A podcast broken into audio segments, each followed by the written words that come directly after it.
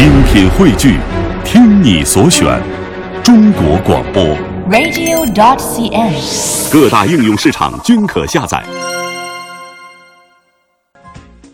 好，欢迎您继续收听《魅力中国》节目。这个牌楼啊，也叫做牌坊，历史上呢曾经叫过这个桌器、方器、华表等等名称。牌楼是有非常有价值的历史文物和北京的古建珍品。对，昨天的节目当中，我们是和大家聊了聊老北京的门墩儿啊对。今天呢，我们来和大家聊聊老北京的牌楼文化。嗯，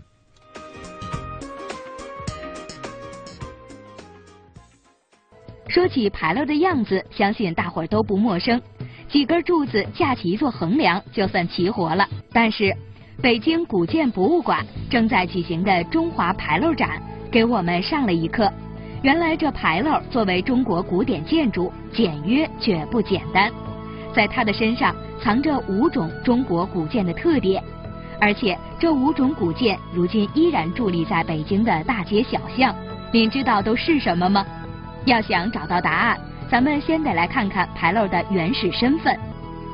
一千多年前，唐朝那会儿，居民区就采取了封闭式的管理模式，跟现在的现代化小区差不多。当时叫坊。等到了元代，坊越来越多，一条街上就得好几个。于是，为了维护小区治安，方便管理，政府给每个小区都立了一个大门，其实就是俩柱子加一门板。称之为街坊门，也就是最原始的牌楼。话说到这儿，豪华气派的前门五牌楼也好，已经消失却让北京百姓念念不忘的东单牌楼、西四牌楼也罢，甚至是被迁进了博物馆的景德街牌楼，它们的原型竟是功能简单的小区大门。不仅如此，中华牌楼展的几块展板告诉我们，这牌楼身上的各种零部件。都是从大大小小古建筑的门口捡回来的。这会儿怎么说的呢？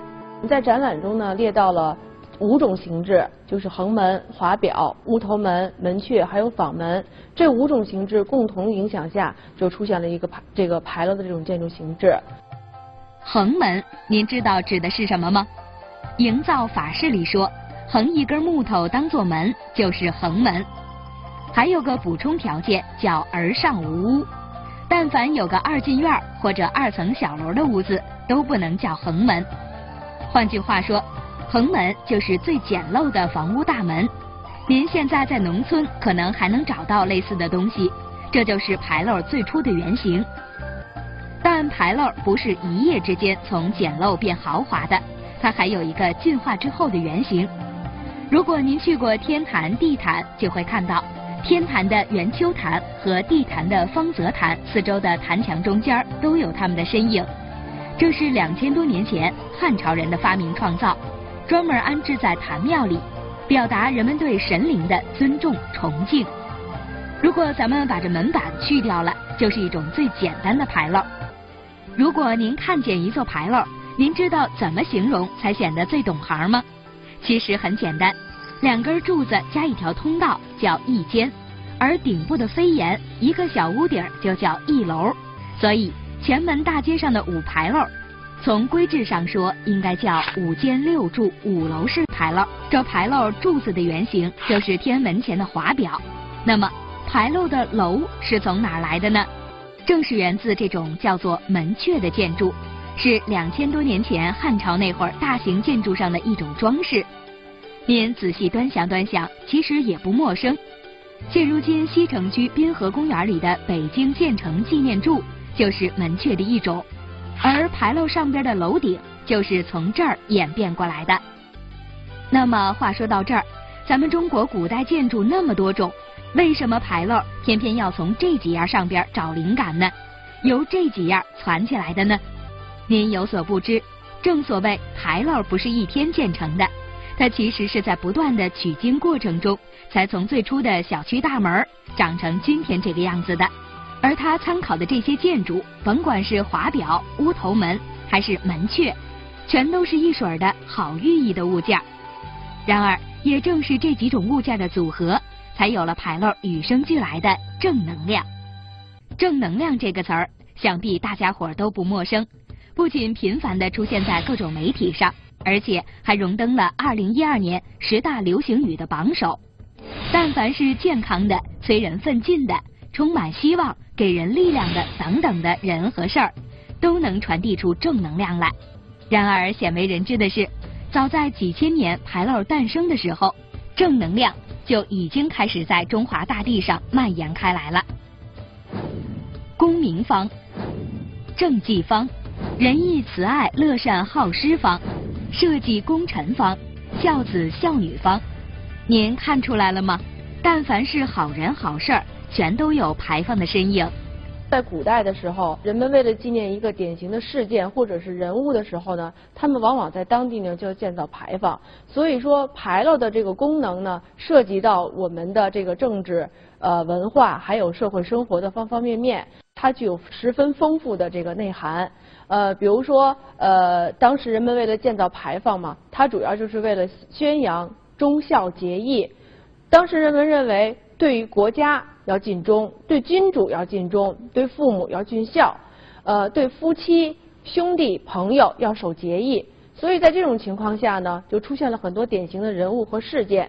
那么统治者通过为这些典型的人物和事件树立牌坊，为百姓呢做出树立一个榜样。长寿自古就是上到天子下到百姓的一个可遇而不可求的美好愿望。尤其是古时候，人们生活条件有限。平均寿命比现在短不少，所以谁家要是有个老寿星，那绝对称得上是一家子的福气。您比如说四川的舒成石百岁方，这是清朝光绪六年，也就是公元一八八零年，为当时四川唯一的一个百岁老人舒成石而建造的。当然了，除了老百姓家里这些鸡毛蒜皮的小事儿会立牌坊。对于世代为国家效力的朝廷重臣，要是工作业绩突出，那世世代代都会立牌坊表彰。像这样的画面，咱们在一些影视剧里经常能够看到，一大串的石牌坊，这些大多数是一个家族常年受到政府表扬而立的。这个乐善好施的模型就是其中的一座。清朝嘉庆年间，一位叫做鲍淑芳的安徽盐商。被清政府任命为御盐大官，在职期间严于律己，而且世世代代都为朝廷卖命，所以为了表彰鲍氏家族，他们就得到了一连串七座牌坊。其实咱们不难发现，牌坊跟现如今的表扬信有点异曲同工，只不过后者是奖励给自己看的，而前者是奖励给大家伙看的。毕竟这是立在田间地头的，足够抢眼引人注意，所以这牌坊也不是谁想立就能立的，这得是层层申报批准，才能够得到国家朝廷的允许。如果好人好事的影响力大，就会直接得到皇帝奖励的圣旨二字。不过话说回来了，牌坊甭管是为了表彰还是为了纪念，搁现在的话说，这就叫引导社会价值观的有力手段。一提起牌楼，可能在多数人的眼里，甭管是木头、石头还是琉璃的，都能用一句话来概括，这就是几根柱子上边架一根横梁。其实，如果您仔细端详的话，人家从头到脚有十多种零部件。当然了，这些可不光是为了美观装饰用的，而是各司其职。下边我就给您找几个被咱们忽略了很久的细节之处。您注意看这牌楼上边的镂空图案，很容易让人想起江南园林里的花窗、花板。但是您有所不知，这镂空雕刻的牌楼却是北方的专利。这是为什么呢？跟其他的古代建筑相比，牌楼这几根柱子加一块横板的结构，看上去就身单力薄，还是站在大街上，历经几百年的风吹日晒。而北方风大的天气，更让这种秀气的古建筑时刻面临被吹倒的危险。这该怎么办呢？于是，古代的牌楼设计师发挥创意，把牌楼顶部设计成镂空的图案。这么一来，大窟窿、小眼儿的雕花就起到了降低风阻的作用。不仅如此，五年前咱们熟悉的景山公园的三座牌楼旁边。还出土了几件身份神秘的物件。这三组牌楼是清朝乾隆年间的产物，距今已有两百六十多年的历史了。而为了能够完整的保护住这组建筑，景山的工作人员对它进行了多次修缮。二零零七年十二月份，三座牌楼修缮完工。但是令人好奇的是，三座牌楼的周围多出了二十四只神兽，就是趴在牌楼旁边的这一对儿一对儿的。但是话说回来了，这些所谓的神兽跟牌楼还有小一段的距离，这跟牌楼有什么关系呢？